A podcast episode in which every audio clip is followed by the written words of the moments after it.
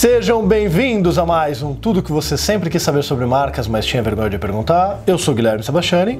Eu sou a Lívia Germano. E hoje a gente está aqui numa série de três vídeos com a Lívia, que é uma nova professora aqui da escola. A gente já está todo feliz. Muito, né? muito empolgado. Que vai dar vários cursos bacanas sobre ferramentas de branding, um monte de coisa que eu vou aprender com ela, que ela, ó, tá aqui, a Guilherme aqui, ó, a Lívia aqui. É, então. aqui, né? e, e, e hoje a gente vai começar respondendo a pergunta do Rodrigo Oliveira, do Rio de Janeiro. O Rodrigo ele está bem ansioso nessa questão. O Rodrigo de Oliveira é o Rod que fez teu curso, Akira? Acho que é, né? Acho que é. é. Essas pessoas que usam, mandam o nome real que a gente não conhece. Oi, Rod, tudo bom? Então vamos lá. Ele, ele, você percebe que ele está bem agoniado na pergunta dele. Ele coloca assim: No vídeo que foi ao ar em 2016, uma, é, uma dúvida surgiu, uma questão.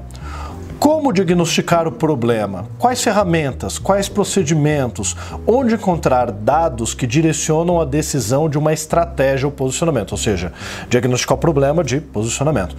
Baseado em pesquisas, pesquisas custam caro, nem toda grande empresa pode pagar por uma pesquisa profunda. E se o problema for mais complexo?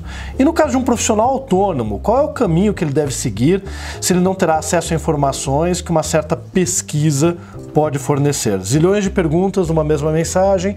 Desculpem, grande abraço. Não tem que pedir desculpa não, Rodrigo. Eu acho que essa tua agonia, questão com pesquisa, é uma coisa que parece muito sala de aula, é uma coisa muito importante. E aí, uma grande empresa, pequena empresa, pesquisa, como é que define o problema num trabalho de posicionamento? É só pesquisa? Tem outras ferramentas? O que, que você sugere, Lívia?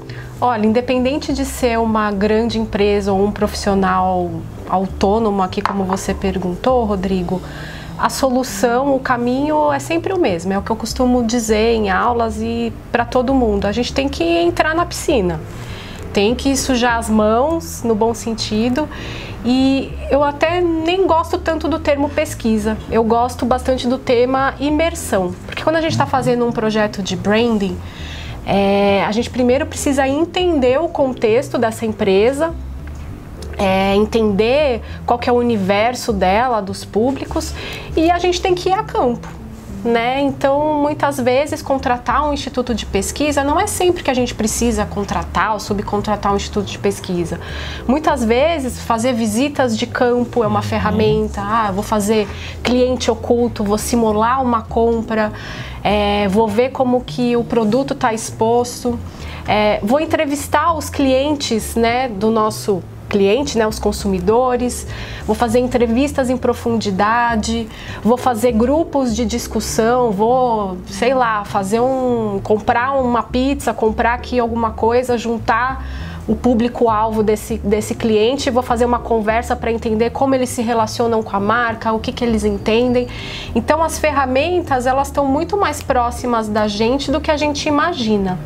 Né? Basta ter um bom roteiro e você entender primeiro o que você precisa descobrir, uhum. o que uhum. você precisa perguntar dessas pessoas, que aí você consegue escolher qual é a melhor ferramenta.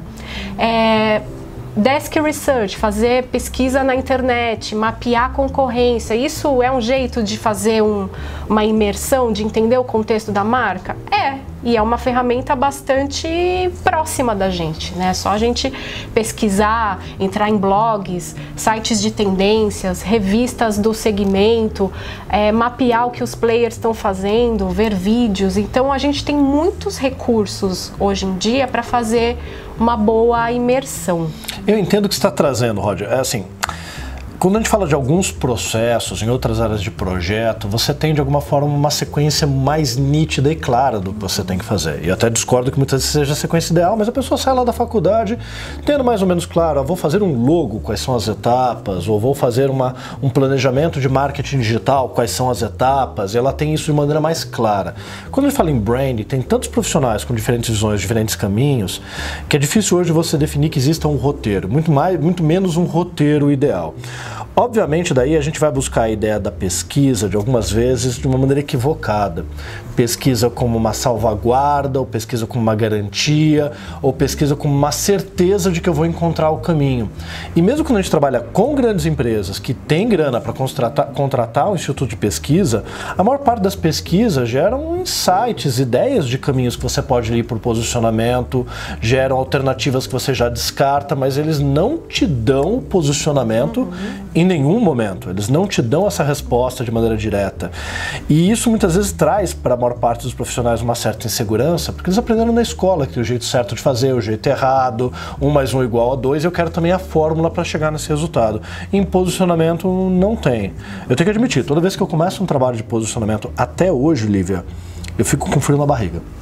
Eu fico com medo eu fico desconfortável porque eu não sei como é que eu vou chegar no resultado. Mas a gente faz esse mergulho, essa imersão de cabeça com a coragem de acreditar que se você investigar, você vai encontrar elementos que vão te ajudar. O que eu te diria é assim: tem muitas áreas que você vai pesquisar. Não estou falando daí de ferramentas de pesquisa, mas você tem que entender quais são as associações da tua marca existente hoje, no público que já consome, uhum. mas também nas pessoas que trabalham lá dentro. Como elas entendem a empresa? Como é que é a cultura da empresa? Uhum. Como é a visão da diretoria? Não adianta você também criar um posicionamento ultra disruptivo dentro de uma empresa que tem uma cultura e uma diretoria com uma visão tradicional. Você tem que respeitar aquela cultura. Quais são os diferenciais que a empresa tem?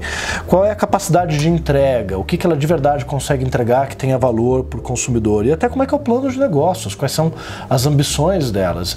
Se nem sempre essas ferramentas vão te dar qual caminho você deve trilhar, certamente elas vão te ajudar a eliminar caminhos que não vão ser adequados para a marca, mas realmente pesquisa, na maneira mais tradicional, é só uma das ferramentas que você vai utilizar para desenvolver um posicionamento de marca.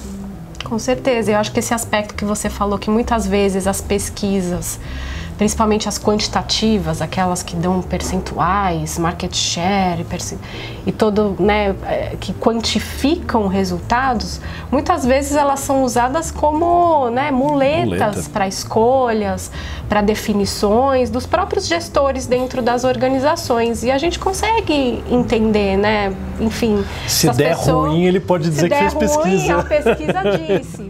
A gente consegue entender sob esse ponto de vista. Uhum. Mas eu acho que que, né, você falou do frio na barriga. Eu também tenho frio na barriga toda hora que eu vou fazer o projeto, porque, né, tá no nosso e a gente tem que construir um caminho que crie uma convicção no cliente, né? E a gente também tem que estar tá convencido daquilo.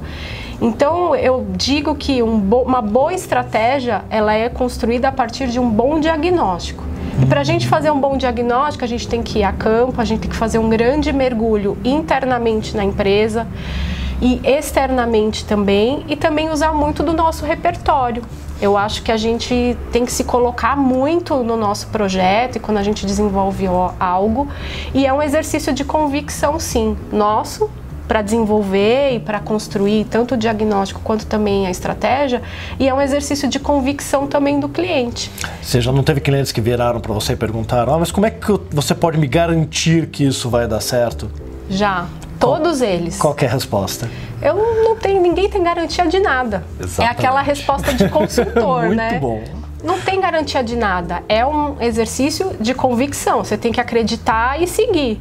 Não significa que coisas erradas podem acontecer, mas a partir do momento que você tem convicção em algo, uhum. você tem critérios para seguir, inclusive para superar as barreiras e os problemas que possam acontecer. E no final, mesmo que aquele posicionamento não seja ainda aspas o ideal, é que eu não acredito em posicionamento ideal. Né? Se todo posicionamento tem problemas, tem pontos positivos e negativos. A partir do momento que você define um caminho, você começa a trilhar aquele caminho, você pode descobrir que tem ajustes, que tem Sim. correções, mas você só pode alterar o caminho se você tiver um caminho. Você só pode alterar o posicionamento se você tiver um posicionamento. E infelizmente, não ter um posicionamento é o pior caminho que a empresa pode ter, porque ela continua andando sem rumo, atirando para tudo quanto é lado. Então, eu acho que a gente tem que eliminar essa questão da certeza e começar realmente a buscar muito mais, talvez, ferramentas para encontrar o posicionamento, ou ter insights, ou eliminar caminhos equivocados, do que pesquisa como forma de validação. Com certeza. Também é isso. Valeu, Rod. Então, cara, até a próxima. Manda mais perguntas e nos vemos nos próximos cursos, beleza? Muito bom.